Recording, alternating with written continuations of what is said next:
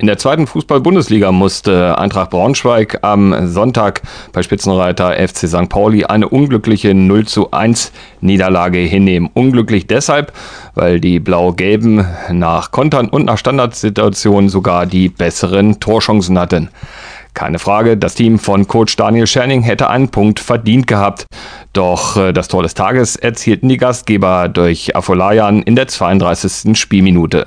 Die Eintracht hatte mehrere hundertprozentige oder anders ausgedrückt XXL-Chancen, so zum Beispiel nach einer Ecke von Rayan Philipp durch Toria Helgason frei vor St. Pauli, Torwart Vasi verzieht der Isländer jedoch in der 40. Spielminute Freistoß Eintracht, Hereingabe Helgason, Monsterchance im Fünfer, Bicakcic auf Ivanov, der allerdings direkt in die Arme von Vasi abschließt.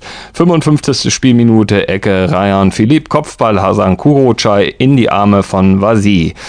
Drei Minuten später, in der 58. Fabio Kaufmann frei durch, scheitert wieder am St. Pauli-Keeper Vasi, der gleichzeitig bester Spieler seiner Mannschaft war. Nach Kopfball Ryan Philipp auch drüber. Dann mal eine Chance für St. Pauli durch Hauke Wahl, der den Pfosten trifft und den Kopfball im Anschluss setzt Irvine rüber. Eine Minute später gelb-rot für Saad vom FC St. Pauli nach Foul an Ermin Bicakcic.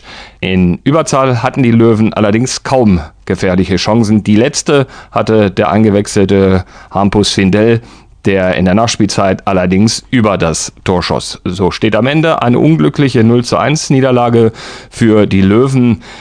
Positiv ist, die Eintracht bleibt mit 23 Punkten auf Rang 15, da Kaiserslautern in Nürnberg nicht über ein 1 zu 1 hinauskam und damit weiter einen Platz hinter der Eintracht auf Rang 16 mit einem Punkt weniger bleibt ebenso Hansa Rostock auf 17. Am kommenden Samstag gastiert im Eintrachtstadion dann die Hertha aus Berlin. Anstoß ist um 13 Uhr.